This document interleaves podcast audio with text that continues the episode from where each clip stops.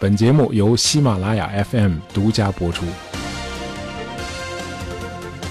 常出去旅游的朋友都知道啊，很多希腊和罗马的古迹都分布在今天的土耳其。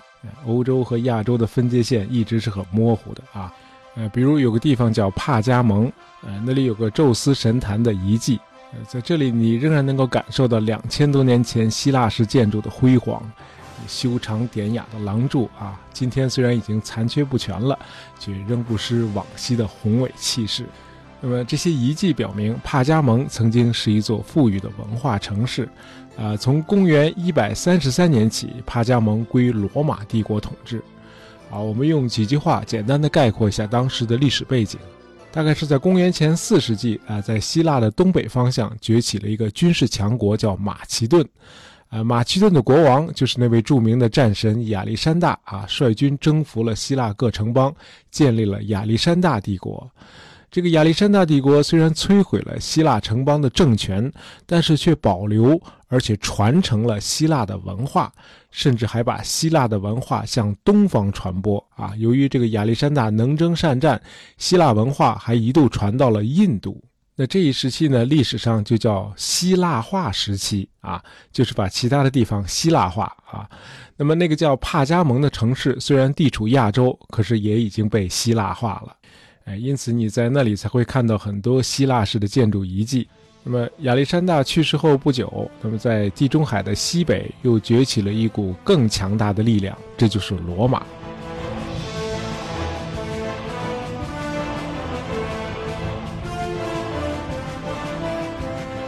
我们在汉武帝那期节目里说过啊，罗马的扩张是一个耗时四百多年的漫长的渐进过程。先是罗马共和国，然后是罗马帝国。那么到了罗马帝国的极盛时期，它已经扩张到了啊帕加蒙所在的土耳其。那么公元幺二九年，罗马帝国在这里建立了亚细亚省。啊，就是在这一年，在帕加蒙出生了一位旷世奇才，他叫盖伦。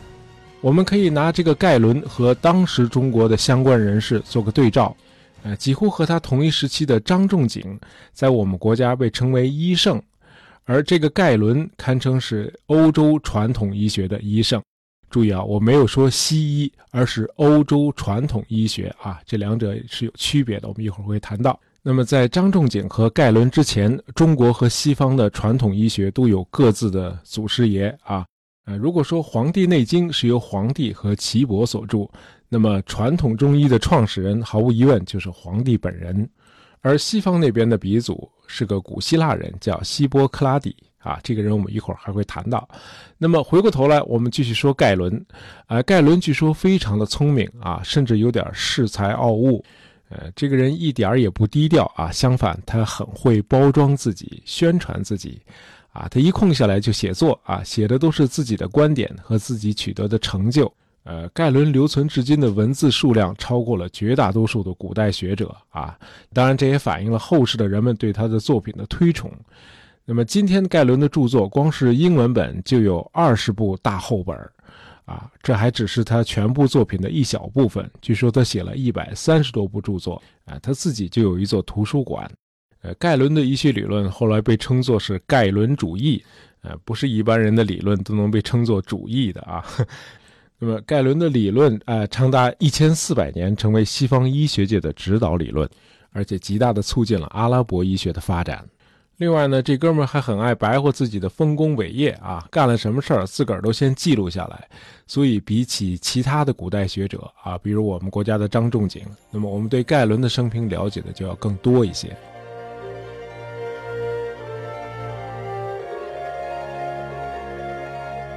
咱们刚才说了，这个盖伦出生在罗马帝国在亚洲的边陲城市帕加蒙，他的母语是希腊语啊。不光是因为这座城市早就希腊化了啊，他的父母本身就是希腊移民啊。他爸是位建筑师啊，非常喜爱这个聪明绝顶的儿子，给盖伦提供了当时一流的教育啊，让他跟着名师去学习哲学和数学。盖伦后来走上医学道路，是因为他爸做了一个梦啊。那会儿的人都很相信托梦，啊，他爸梦见神告诉他，他儿子应该去行医，于是盖伦就去学医了。那么不久，他父亲就去世了，给他留下了一大笔遗产。那么有了这笔钱，盖伦用了十几年的时间做了一次漫长的旅行。他来到当时的文化学术中心啊，就是埃及的亚历山大港啊，每天在那里的图书馆和博物馆里流连忘返啊，完全凭兴趣信马由缰的啊积累和丰富他的知识。那这种学习方法，哎，倒是很适合我们今天这个阅读碎片化、认知肤浅化的时代哈。啊，盖伦结束了这次游学，回到帕加蒙之后，就正式开始行医了。他最早的患者是角斗士，呃，大伙儿应该都知道角斗士啊，这是罗马时期啊一种非常残忍而又备受欢迎的娱乐活动。一般是训练俘虏或者奴隶啊，使用武器互相厮杀啊，这些人就叫角斗士。那么还有就是让人和野兽搏斗啊，这就是斗兽士。那从事这种高危职业，毫无疑问，这个受伤的概率是相当高的啊。这样，盖伦就获得了很多治疗创伤的经验。啊，我们知道，这个临床经验越丰富的医生啊，他的医术就越精湛。哎，盖伦就是这种情况。这个决斗士胳膊断了，他给你接上胳膊啊；耳朵掉了，给你接上耳朵；脑袋掉了，嗯，那那就接不上了。那么，随着医术越来越精湛，那盖伦的名气很快就传开了啊！一些有钱人啊，有个头疼脑热的，也都找他来治疗。那么，大概是在公元幺六零年啊，盖伦来到了帝都罗马。呃，他的写作生涯应该是在这里开始的啊。除了积累大量的临床经验，呃，盖伦把注意力转向了在当时还很陌生的解剖学啊，写下了大量关于人体和动物身体各个部位及其功能的论述。那么这个时候，统治罗马帝国的皇帝是马尔库斯·奥勒留啊，就是那位著名的哲学家皇帝。啊，苏格学派的一位思想大师啊，今天在我们国家稍微大一点的书店啊，你都不一定能够找到盖伦的著作，但是在书架上，你肯定是会看到《沉思录》的啊，这是奥勒留皇帝撰写的哲学随笔。呃，到了奥勒留的统治时期，这个罗马帝国已经基本上停止了对外扩张了。可是，随着过去几个世纪版图的不断扩大，大量的蛮族也被纳入了罗马帝国，这就增加了帝国内的不安定因素。那奥勒留皇帝就不得不多次御驾亲征，与北方的日耳曼部族展开漫长的战争。呃，其中有一次远征，皇帝带上了盖伦啊，不是让他去做什么随军医生啊，医生多的是。皇帝是想和他一起在征战的间隙讨论哲学问题的啊。奥洛雷皇帝非常欣赏盖伦的博学，两个人的三观也非常的接近。比如奥洛雷皇帝曾经有过这样一句格言，他说要经常考察宇宙中一切事物之间的内在联系。那盖伦对此是深有感触啊。如果人体是个小宇宙的话，那么医生也需要通过解剖考察人体器官之间的联系。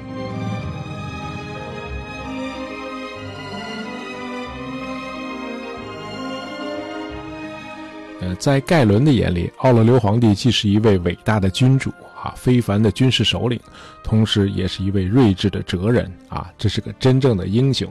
呃，盖伦心目中的另一位英雄生活在他之前的五百年，这就是西方传统医学的鼻祖希波克拉底。呃，虽然相隔五百年，盖伦却坚信自己是希波克拉底的真传，他为希波克拉底的著作做了大量的注释。呃，尤其是着重整理了希波克拉底和他盖伦观点一致或者相近的那些医学理论，呃，比如希波克拉底的体液学说啊，就被盖伦进一步发展充实，啊，成为后来长达一千年这个医学理论建设的一个重要基础。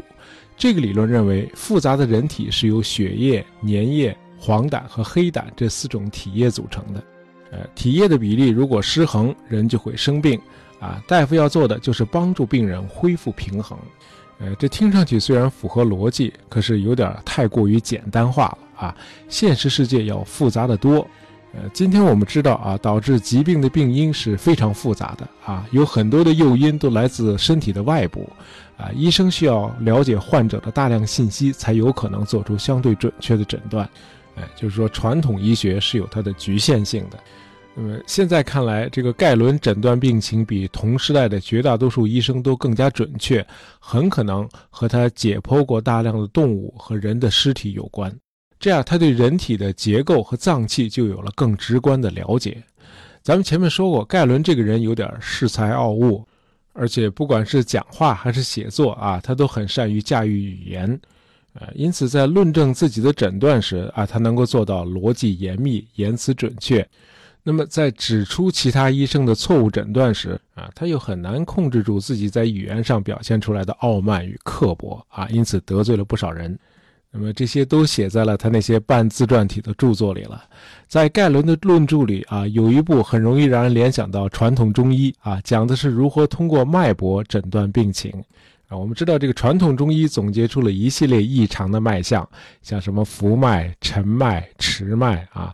那么盖伦的分类法与传统中医有着异曲同工之妙啊，他是把脉搏分成了快与慢、强与弱、规律与不规律。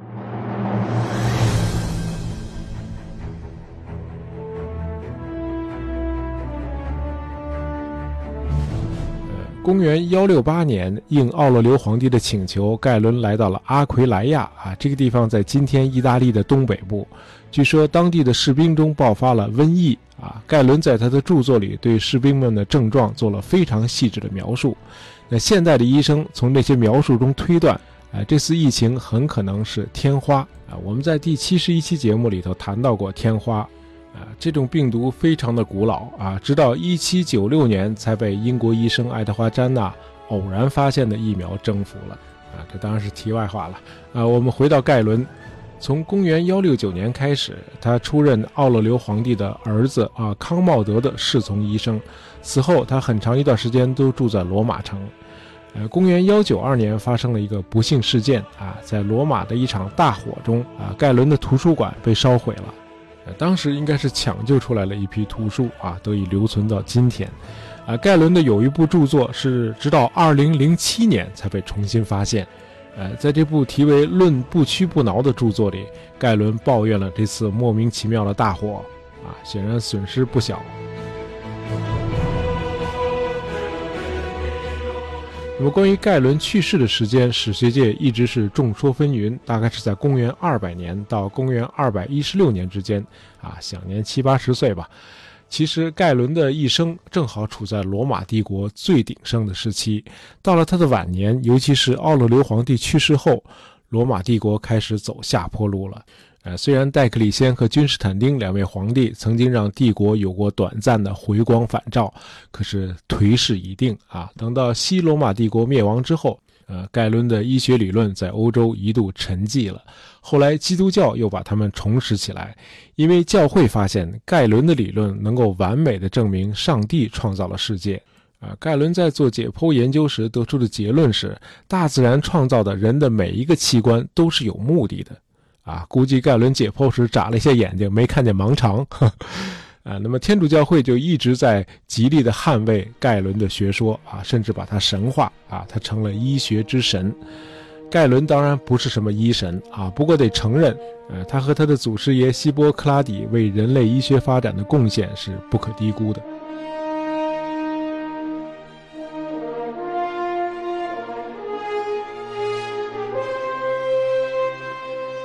希波克拉底为后世的医护人员留下了那部伟大的职业道德条例啊，就是《希波克拉底誓言》，而盖伦留给后世的是他的理论和实践相结合的思想。他认为，一名医生应该既懂哲学又会调查，他应该既是一位思想者，同时也是一位实验者。啊，有朋友说盖伦代表西医啊，张仲景代表中医，呃，这个说法我是不太同意的啊。盖伦和张仲景代表的都是传统医学。所谓传统医学，就是指在现代医学建立起来之前，呃，世界各地各自独立发展起来的医疗知识体系。啊，传统医学的药物主要是来自植物、动物、矿物。